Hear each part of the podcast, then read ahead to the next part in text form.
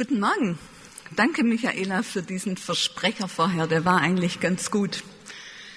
Um was geht's denn heute Morgen? Es geht nicht drum, ob ich Deutschmann heiß oder Müller oder Meier. Ähm, es geht um Jesus, die Hoffnung der Nationen, die wir gerade gehört haben. Und vielleicht geht es darum, dass wir heute Morgen alle Hoffmänner und Hofffrauen werden. Ihr dürft euren Namen gern behalten, aber wenn wir rausgehen würden als Menschen mit neuer Hoffnung, dann wäre das ein guter Gottesdienst gewesen. Hoffnung auf ewiges Leben, darum geht's heute. Ich finde es stark, dass ihr hier seid. Ich vermute, ihr kommt einfach gern hierher zum Gottesdienst und traut euch das auch. Aber ich habe mich gefragt, ob irgendjemand wegen des Themas heute Morgen gekommen ist. Also um keine Missverständnisse entstehen zu lassen. Ich finde den heutigen Predigtext klasse. Und ich habe mich auch richtig gefreut, dass ich über ausgerechnet diesen Text predigen darf. Und als es dann konkret wurde mit der Predigtvorbereitung, fand ich es plötzlich schwierig. Also ich soll heute über Hoffnung auf das ewige Leben predigen, über den Himmel. Aber ist das gerade mein Thema? Ist das unser Thema? Haben wir nicht wirklich andere Sorgen und Themen? Worauf hoffen wir? Worauf hoffst du? Ist das hinter uns liegende Jahr nicht so ein Jahr enttäuschter Hoffnungen? Da war die Hoffnung, dass der runde Geburtstag oder die Hochzeit gefeiert werden kann, man musste sie absagen. Oder die Hoffnung, dass der Urlaub oder die Freizeit doch noch stattfindet, nein, man musste sie absagen. Oder die Hoffnung, dass der kleine Laden den Lockdown überlebt, er ist dabei, die Insolvenz anzumelden. Ich könnte die Reihe noch lange fortsetzen und ihr sicher auch. Ich habe ein anschauliches Zitat gefunden. Das Menschenherz ist ein Kirchhof begrabener Hoffnungen. Auf diesem Kirchhof hat es im letzten Jahr viele Zugänge gegeben. Worauf hoffen wir? Ich glaube, die meisten von uns haben gerade sehr konkrete, naheliegende Hoffnungen und leiden darunter, dass diese immer wieder neu enttäuscht oder verschoben werden. Das verbindet uns. Aber auch ohne Pandemie hoffen wir doch im Allgemeinen eher innerweltlich. Da ging es im letzten Gottesdienst auch schon drum mit der Christine Becker. Wir hoffen auf eine gute Stelle, auf eine schöne Wohnung, auf Glück, auf einen Partner, ein Kind, eine Versöhnung, einen Neuanfang. Wir hoffen im Hier und Jetzt. Hoffnung auf ewiges Leben? Da haben wir andere Sorgen. Das ist vielleicht ein Thema für die Alten. Ähm, aber selbst mit Mitte 50 ist es doch noch weit weg, vermutlich. Der heutige Predigtext aus dem ersten Petrusbrief ist ein Paukenschlag. Anders kann man gar nicht sagen zum Thema Hoffnung. Der Petrus überschlägt sich fast in diesem Rundbrief an Gemeinden in Kleinasien. Man hört die Begeisterung richtig, auch wenn man den Text nur liest. Und der Text spricht vom ewigen Leben vom Himmel. Auch die Christen in Kleinasien hatten andere Sorgen. Sie waren unter Druck, sie wurden verleumdet, angegriffen, sie mussten zu Unrecht leiden, der Hass der Gesellschaft traf sie, weil sie nicht überall mitgemacht haben.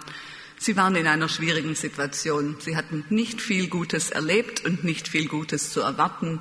Auch sie hatten viele enttäuschte Hoffnungen im Gepäck. Und da hinein sprechen diese Worte des Petrus, in Situationen, in denen die Hoffnung verloren zu gehen droht, in denen das Leben schwierig ist. Und wenn Petrus vom ewigen Leben redet, dann scheint das die Christen mitten im irdischen Leben, im Hier und Jetzt zu stärken. Und ich möchte beten, dass das hier und heute bei uns auch gelingt. Heiliger Geist, schenk du uns deinen Funken der Hoffnung jetzt durch das Wort Gottes, dass es unser Herz berührt und uns verändert und entzündet. Amen. Ich lese uns den Predigtext aus der Übersetzung von Martin Luther. Der ist ein bisschen sperrig, aber wunderbar, wunderbar plakativ und einprägsam. Der ganze Text besteht nur aus drei Sätzen und ihr habt ihn auf diesem knallgrünen Blatt. Auf einer Seite findet ihr einen Predigtext, da wo weniger draufsteht. Ich empfehle ihn mitzulesen, er ist echt nicht ganz ohne. Gelobt sei Gott, der Vater unseres Herrn Jesus Christus, der uns nach seiner großen Barmherzigkeit wiedergeboren hat zu einer lebendigen Hoffnung durch die Auferstehung Jesu Christi von den Toten, zu einem unvergänglichen und unbefleckten und unverwelklichen Erbe, das aufbewahrt wird im Himmel für euch, die ihr aus Gottes Macht durch den Glauben bewahrt werdet zur Seligkeit, die bereitet ist, dass sie offenbar werde zu der letzten Zeit. Punkt. Dann werdet ihr euch freuen, die ihr jetzt eine kleine Zeit, wenn es sein soll, traurig seid in mancherlei Anfechtungen, auf dass euer Glaube bewährt und viel kostbarer befunden werde als vergängliches Gold, das durchs Feuer geläutert wird. Zu Lob, Preis und Ehre, wenn offenbart wird Jesus Christus. Ihn habt ihr nicht gesehen und habt ihn doch lieb und nun glaubt ihr an ihn, obwohl ihr ihn nicht seht. Ihr werdet euch aber freuen mit unaussprechlicher und herrlicher Freude, wenn ihr das Ziel eures Glaubens erlangt, nämlich der Seelenseligkeit. Soweit dieser Text. Der zentrale Vers, der erste, gelobt sei Gott, der Vater unseres Herrn Jesus Christus, der uns nach seiner großen Barmherzigkeit wiedergeboren hat zu einer lebendigen Hoffnung durch die Auferstehung Jesu Christi von den Toten.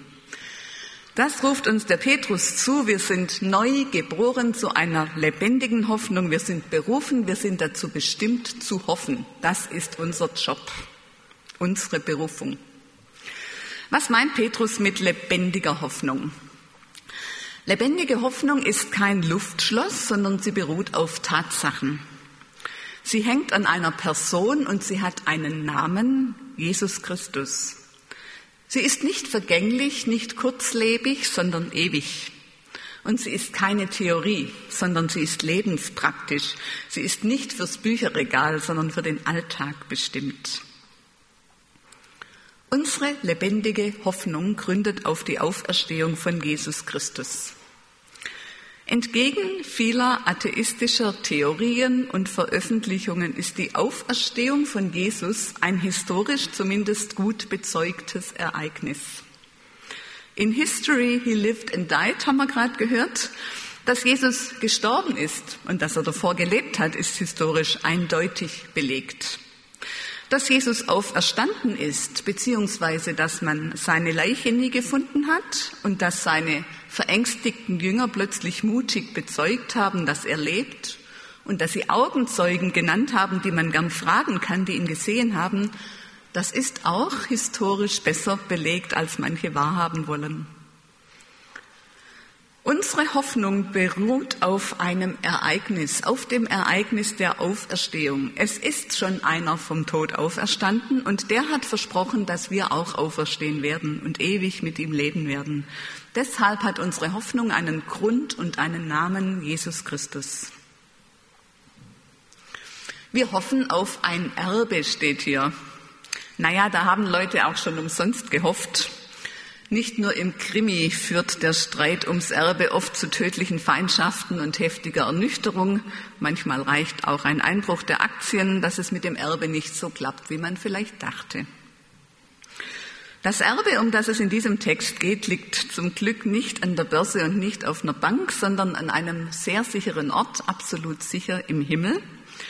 Achtung, nicht im Wolkenkuckucksheim, sondern im Himmel. Das ist ein großer Unterschied an dem Ort, wo Gott wohnt, da wo wir die Ewigkeit verbringen werden, wenn wir zu Jesus gehören, da wartet unser Erbe auf uns. Und dieses Erbe wird keine Enttäuschung werden. Definitiv nicht. Es ist unvergänglich, unbefleckt, unverwelklich steht hier. Es vermodert und verwest nicht. Es verliert nicht an Wert, sondern es wird sicher für uns aufbewahrt. Und wir werden darüber so was von staunen. Manchmal lässt uns Gott schon was davon erahnen, so. Er gibt uns solche, solche Splitter dieser Herrlichkeit, dieses Erbes.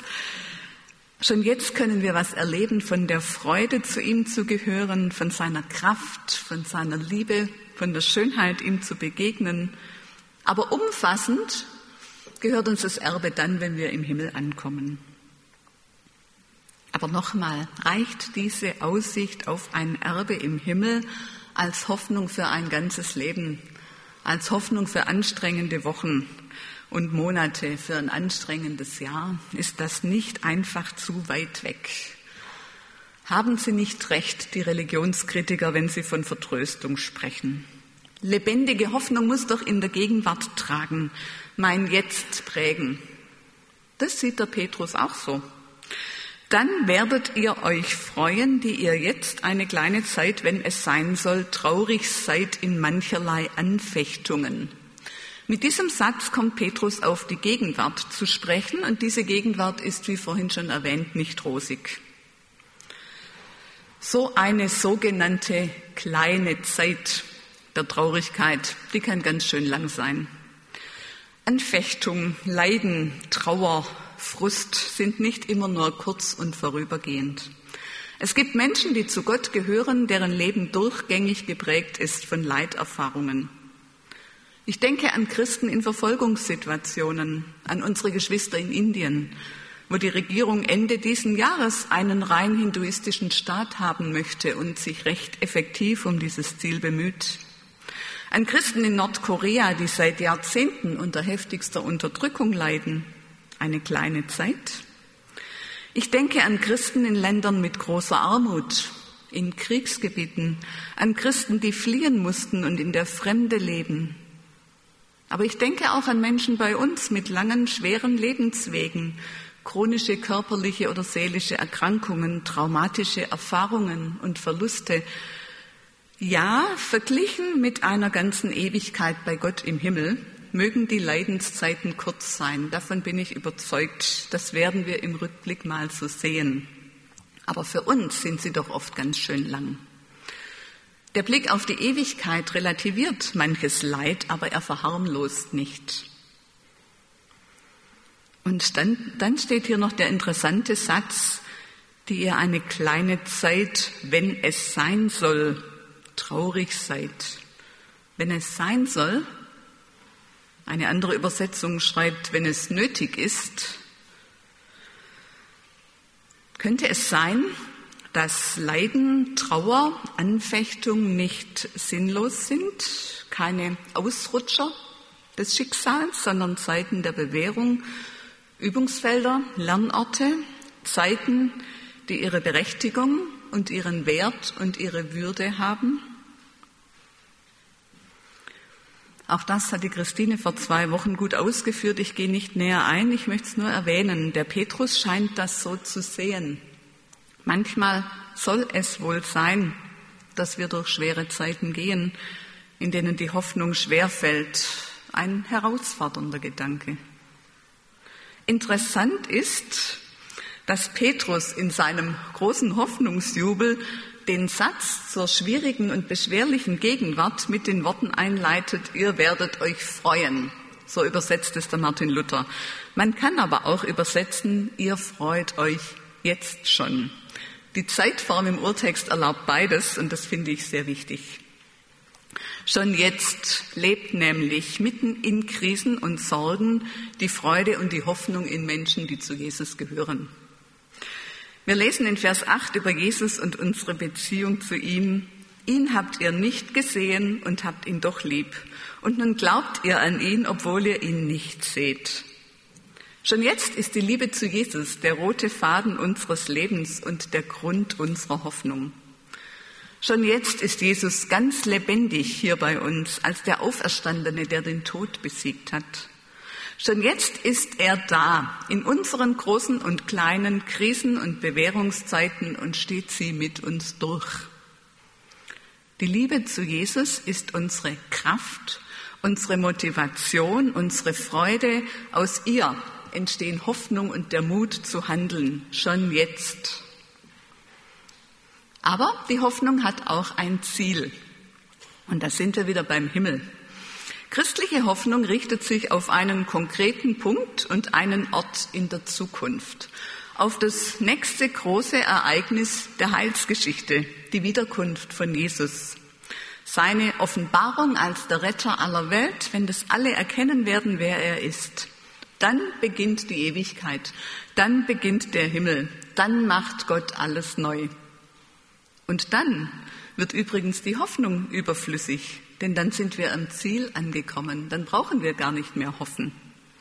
Da werden wir dann nur noch staunen und vermutlich auch fröhlich darüber lachen, wie klein und engstirnig unsere Hoffnung und Erwartung und Vorstellung war und wie die Freude der Erfüllung alles übersteigt, was wir uns je vorstellen konnten.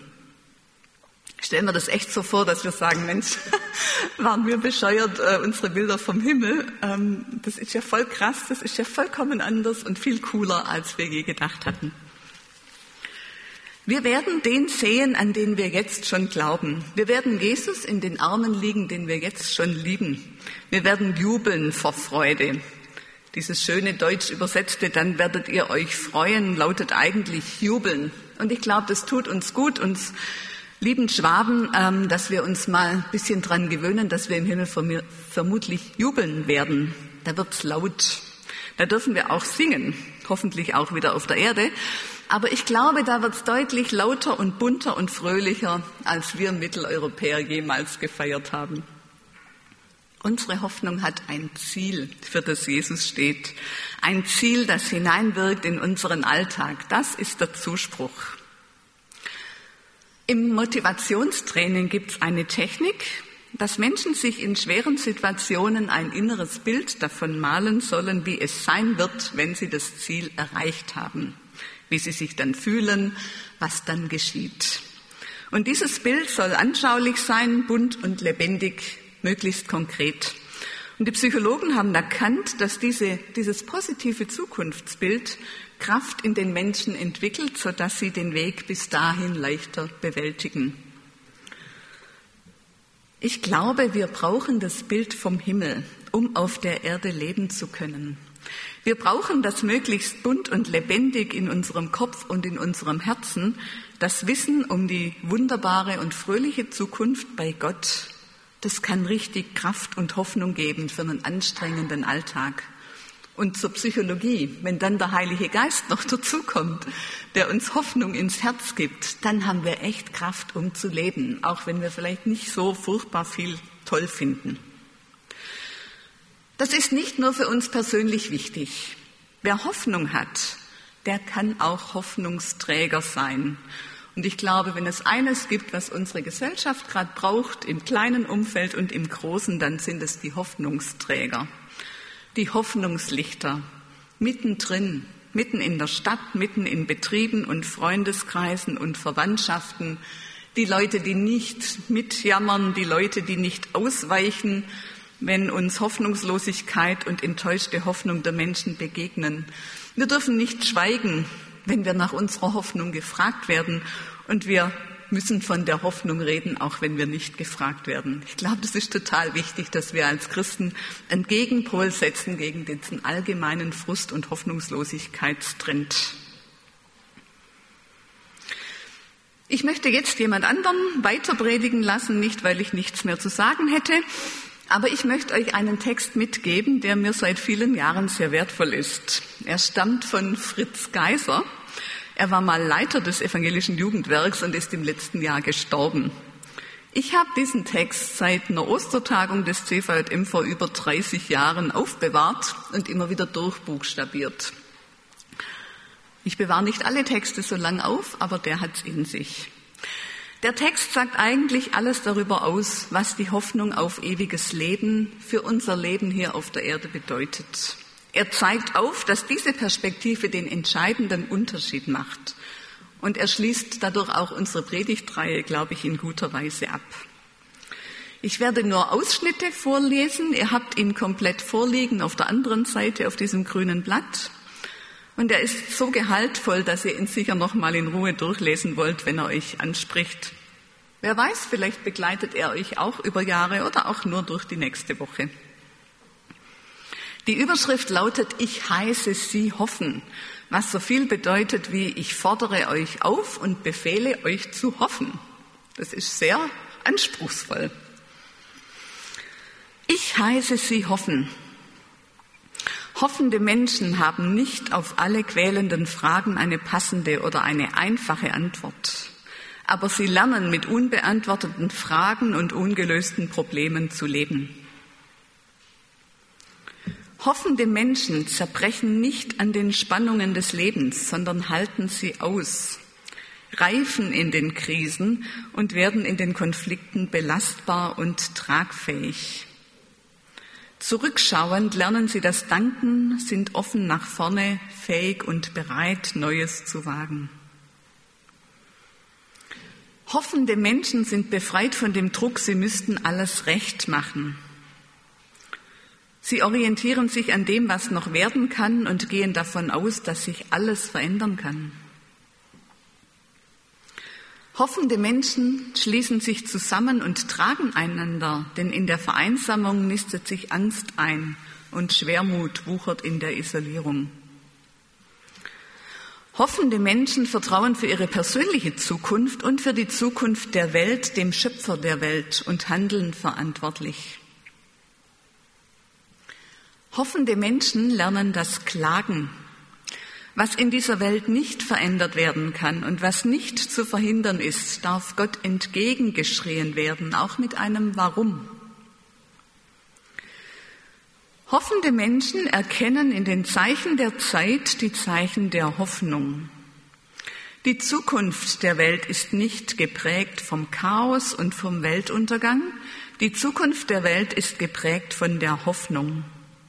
Diese Hoffnung reden wir uns nicht ein, Sie ist nicht begründet in unserem Optimismus. Nein, wir sind von Gott selbst wiedergeboren zu einer lebendigen Hoffnung durch die Auferstehung Jesu Christi von den Toten. Gott erneuert und vollendet die Welt. Das ist eine Hoffnung für alle und auch eine Hoffnung für alle Zeiten. Soweit Fritz Geiser. Wir dürfen hoffen, wir sollen hoffen, wir sind zur Hoffnung berufen, wir sind wiedergeboren zu einer lebendigen Hoffnung, das gilt. Vielleicht hast du diese Hoffnung verloren. Vielleicht ist sie aufgebraucht worden im anstrengenden letzten Jahr. Vielleicht ist aber heute der Tag, um ein Mensch der Hoffnung zu werden, ein Hoffmann oder eine Hofffrau ein Stück Wiedergeburt zu erleben, dich von Jesus mit Hoffnung beschenken lassen. Die Einladung gilt. Amen. Ich möchte gern beten in zwei Schritten. Zuerst für die, die neue Hoffnung brauchen, die hoffnungsmüde geworden sind in letzter Zeit. Und dann für die, die sich bewusst aufmachen wollen, in ihrem Umfeld Hoffnungsträger zu sein, von der Hoffnung zu reden, Hoffnung weiterzugeben. Ich lade euch ein, zum Gebet aufzustehen. Und wenn einer dieser Punkte dein Gebet ist, dann bet ihn einfach innerlich mit. Jesus Christus, du bist unsere Hoffnung. Und wir hören heute Morgen diesen Ruf, dass wir zur Hoffnung berufen sind, dass wir eine lebendige Hoffnung haben sollen und dürfen und können. Und so halten wir uns dir hin mit unserer enttäuschten Hoffnung oder unserer aufgebrauchten Hoffnung oder unserer müden Hoffnung oder dem Verlust von Hoffnung. Wir halten dir unsere Herzen und unsere Köpfe hin und wir laden die Enttäuschung und die Müdigkeit bei dir ab, Jesus. Und wir halten dir unsere Hände hin und bitten dich, füll uns neu mit Hoffnung. Komm, Heiliger Geist, du Geist der Hoffnung und der Kraft und der Zuversicht und schenk uns neue Hoffnung ins Herz. Hoffnung, die ausstrahlt in unser Reden und Denken und Tun, in unser ganzes Leben. Komm, Heiliger Geist, mit Hoffnung. Und wir bitten dich, Jesus Christus, dass du mit uns gehst und uns sendest zu den Menschen, zu denen die Hoffnung brauchen, die keine Hoffnung haben, die dich nicht kennen oder die gerade einfach auch in ihrem Leben verzweifeln. Mach uns zu Hoffnungsträgern. Füll uns so reich mit Hoffnung und Kraft und Zuversicht, dass wir weitergeben können.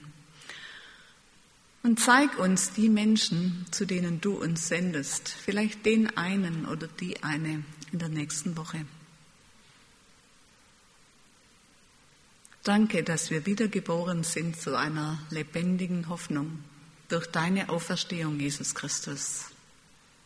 Mit dir wollen wir leben und hoffen und weitergehen. Amen.